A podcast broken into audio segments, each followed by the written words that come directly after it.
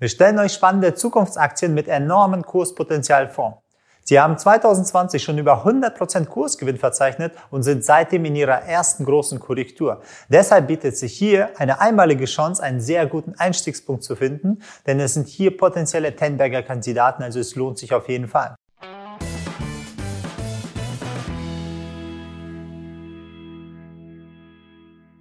Hi, ich bin Aida, Gründer der Finment, eins der schnell wachsenden Finanztechnologie-Startups aus Berlin. Chinas Fünfjahresplan sieht vor, dass bis 2025 32 Prozent ihres Energieverbrauchs aus erneuerbaren Energien zu beziehen und bis 2060 komplett kohlenstoffneutral zu werden.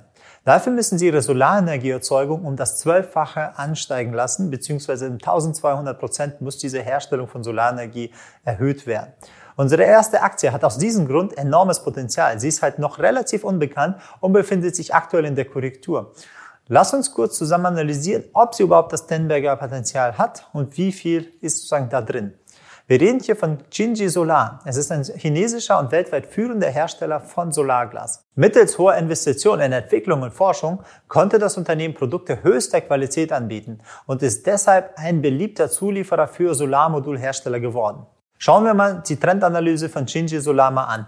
Langfristig gesehen, wenn man die gesamten Trends mal analysiert, ist eben langfristigen Aufwärtstrend.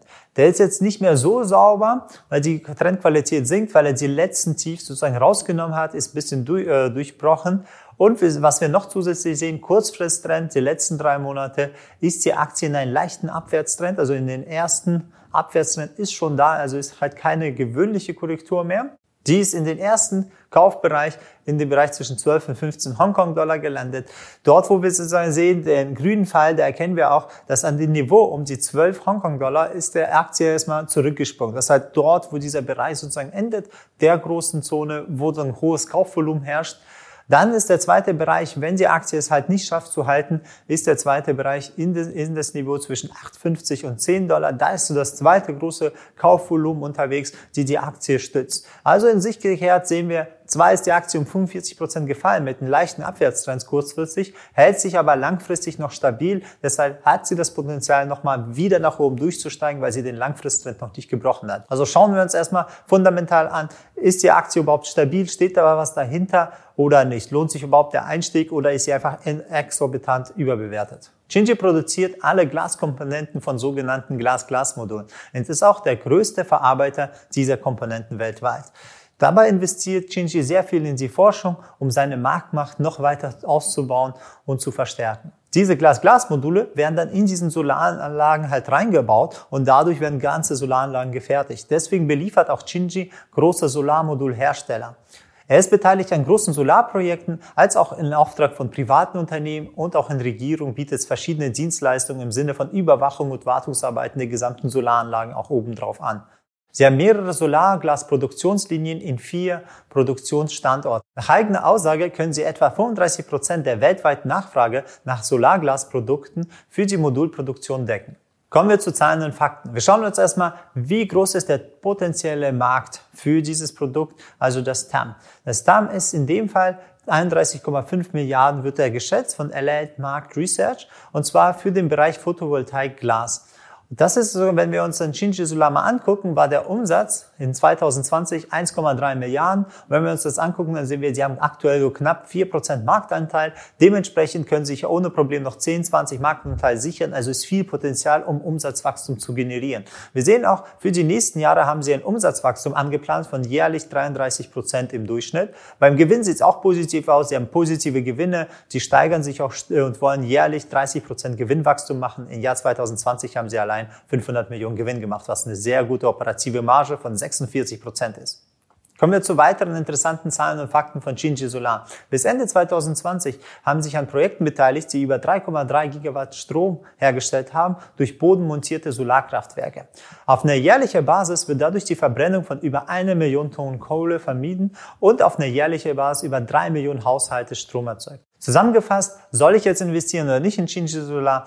Die fundamentale Basis ist super stabil. Sie haben steigende Umsätze, sie haben ein gutes Produkt und einen guten Marktanteil dabei, also in, in der Führerschaft. Und sie haben sehr gute Gewinne mit einer positiven Margen, wodurch sie viel einfacher wachsen können. Die Marktkapitalisierung beträgt gerade 13,5 Milliarden Euro und damit ist es ein Kursumsatzverhältnis von 9,6. Also das ist die Bewertung, wie viel zahlen die Leute an der Börse für den Umsatz, den sie generiert. 9,6 ist sehr hoch in dem Bereich, aber es ist halt eine Wachstumsbranche und dementsprechend ist es üblich in diesen Niveaus, das kann auch viel weiter nach oben steigen. Wir haben ja gesehen, von den Total Addressable Market ist da noch viel Platz nach oben. Sie haben nur 4% Marktanteil. Da können Sie noch weiter reinwachsen. Wir erkennen das äh, hier auch in den Aktienchart, um zu gucken, sollen wir investieren. Der große Langfrist-Aufwärtstrend ist ja positiv. Den nutzen wir, um dann günstiger einzusteigen in diesen Bereich, im Bereich um die 1 zwischen 12 und 15. Das kann man gute Einstiege suchen. Wenn der es aber den Bereich halt nicht hält, war, würde ich in den zweiten Bereich zwischen 8 und 10 nach den Einstiegen suchen. Wenn er da unter den zweiten durch ist, dann ist es meistens vorbei, dann ist er so stark im Abwärtstrend, dann lohnt sich das Ganze nicht mehr zu investieren. Wichtig ist, der befindet sich ja gerade in einer sehr steilen Korrektur. Bedeutet in dem Fall, man sollte jetzt nicht einfach blind investieren, sondern man würde etwas warten, bis die Bodenbildung ist. Oder man würde halt direkt mit Optionskombination reingehen, dann ist man auch abgesichert. Das ist auch eine gute Methode. Beziehungsweise einfach Signale nutzen, die eine doppelte Sicherung haben, also eine doppelte Bestätigung, bevor man das Ganze kauft. Da er gerade im kurzfristigen Abwärtstrend ist, kann man jetzt nicht pauschal sagen, okay, der wird garantiert wieder nach oben steigen, sondern man muss warten wirklich, bis der kleine Abwärtstrend wieder weg ist und der nach oben schießt. Wenn er das Ganze schafft, dann ist das erste Ziel, liegt bei knapp 20 bis 22 Hongkong-Dollar und in diesem Bereich wird er etwas bisschen korrigieren und dann geht er wieder nach oben wie eine Rakete. Das ist, wenn das Potenzial komplett erschlossen wird. Unser nächster Kandidat könnte Tesla in Zukunft Sorgen bereiten. Der größte Einzelaktionär bei dieser Aktie ist Warren Buffett mit 21 Prozent. Mit einer neuen Batterietechnologie möchte das Unternehmen die Fahrzeuge mit konventionellen Lithiumbatterien vom Markt verdrängen. Weltweit sind sie auf Expansionskurs und wollen Tesla den Rang ablaufen und sie direkt überholen.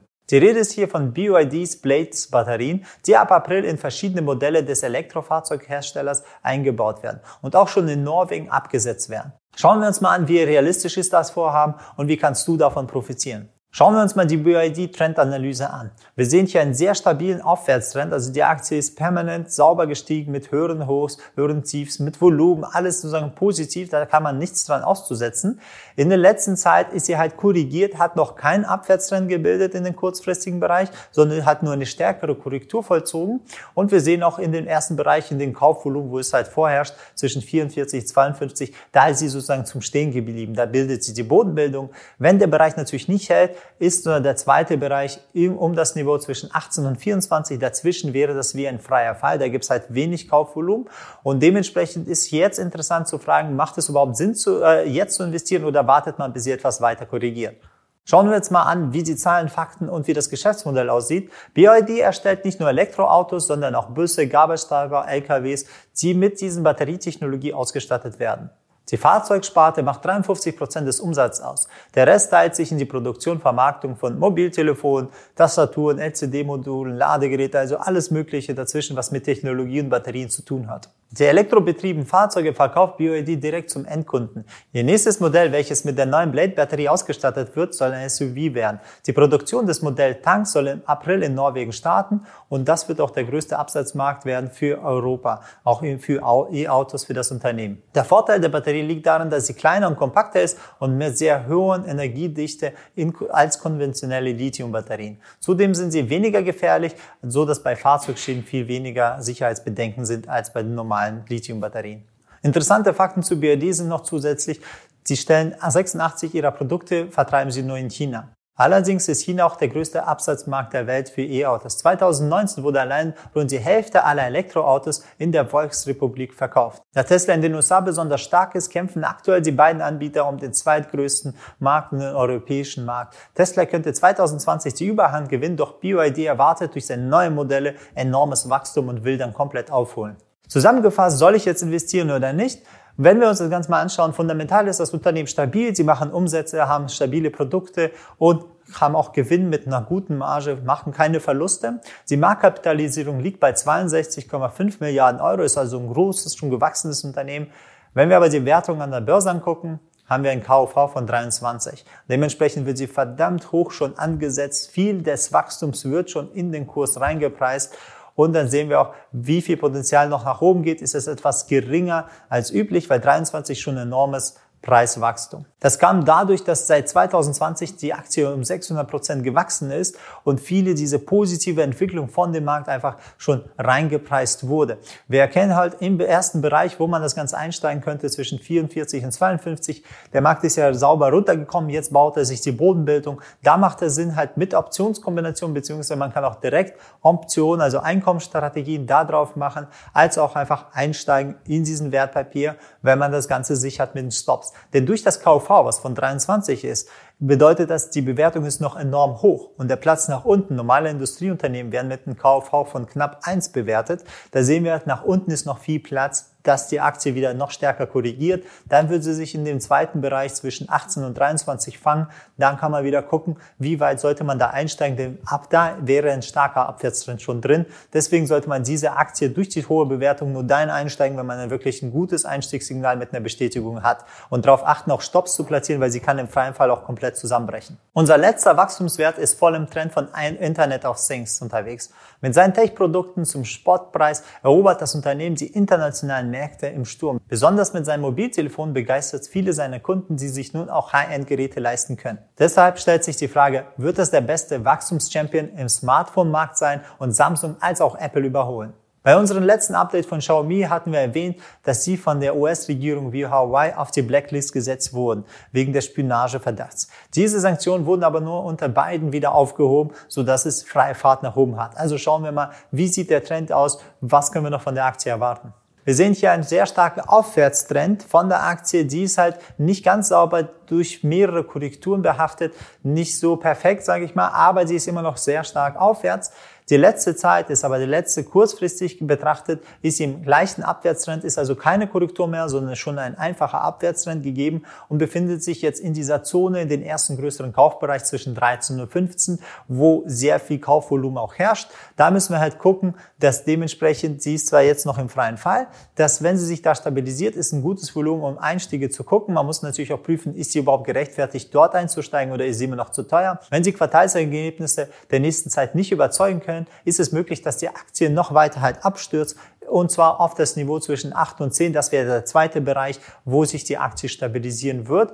Dort könnte man gucken, ob dort sozusagen der bessere Einstieg wäre. Um das besser zu beurteilen, müssen wir es mal analysieren. Was ist das für eine Aktie? Wie viel innerer Wert ist dazwischen? Oder ist sie überbewertet oder nicht? Xiaomi ist ein Elektronikhersteller und bietet eine schier unglaubliche äh, große Produktpalette von Geräten an. Die meisten von ihnen sind über das Smartphone, also über Internet steuerbar. Aus diesem Grund ist Xiaomis Kerngeschäft die Entwicklung von High-End-Smartphones, mit denen dann der Kunde in dieses Ökosystem von Xiaomi-Produkten sogar alles steuern kann. Dabei verfolgen sie eine Kostenschwerpunktstrategie, also sie verkaufen ihre Produkte durch Massenproduktion und Herabsetzung der Marge zu möglichst günstigen Preis. Ziel ist es, gute Hardware zu sehr günstigen Preis anzubieten und nicht die höchste Marge zu erzielen. Die Xiaomi-Geräte kann man online oder auch in vielen Stores kaufen. Ziel ist es, dass sich die Kunden durch diese Vernetzung der digitalen Funktion der Geräte, sogenannten Smartphones, einrichten können. Dabei sollen die Geräte nicht nur günstig sein, sondern auch sehr langlebig und auf den aktuellsten Stand der Technik, dass man wirklich das auch die neueste Technologie bekommt zum sehr günstigen Preis. Damit haben sie es auch geschafft, gigantischen Marktanteile zu erobern. Deswegen investiert Xiaomi auch sehr viel in Forschung und Entwicklung oder kauft einfach direkt Technologien an, um sozusagen die Produktionskosten etwas zu senken. Interessante Fakten noch zu Xiaomi sind, der konnte, weil der Rivale Huawei durch die Sanktionen von Amerika sehr stark unter Druck geraten ist, konnten sie sehr viel Marktanteile von denen gewinnen. Dazu führte es, dass sie im dritten Quartal 2020 47 Millionen Smartphones absetzen könnten und somit 45 Prozent mehr als im Vorjahreszeitraum. Im dritten Quartal konnten sie dadurch auch mehr Smartphones verkaufen als Apple mit dem iPhone 12. Zusammengefasst sehen wir auch fundamental ist das Unternehmen stabil, sie machen Umsätze, sie wachsen, sind im großen Markt unterwegs. Das ist wichtig für Wachstums- und Handbagger-Kandidaten, dass sie auch wirklich Möglichkeit haben. Nicht nur das Wachstum selber, dass der Markt groß genug ist.